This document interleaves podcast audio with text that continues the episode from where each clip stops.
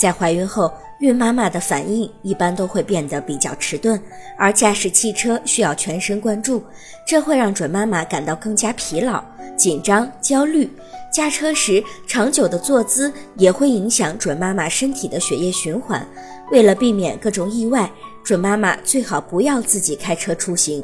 孕早期由于早孕反应比较严重，准妈妈常会感到恶心、呕吐、疲倦，而开车需要高度集中注意力，这种情况显然是不适合开车的。而到了孕晚期，准妈妈的腹部已经变得很大，容易撞上方向盘或者仪表板。造成损伤。当身体不适或者预产期临近时，绝对不要驾车出行，以免途中突然遭遇到紧急分娩或者因为事故流产的现象发生。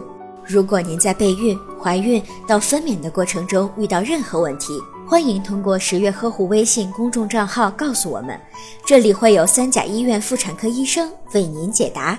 十月呵护，期待与您下期见面。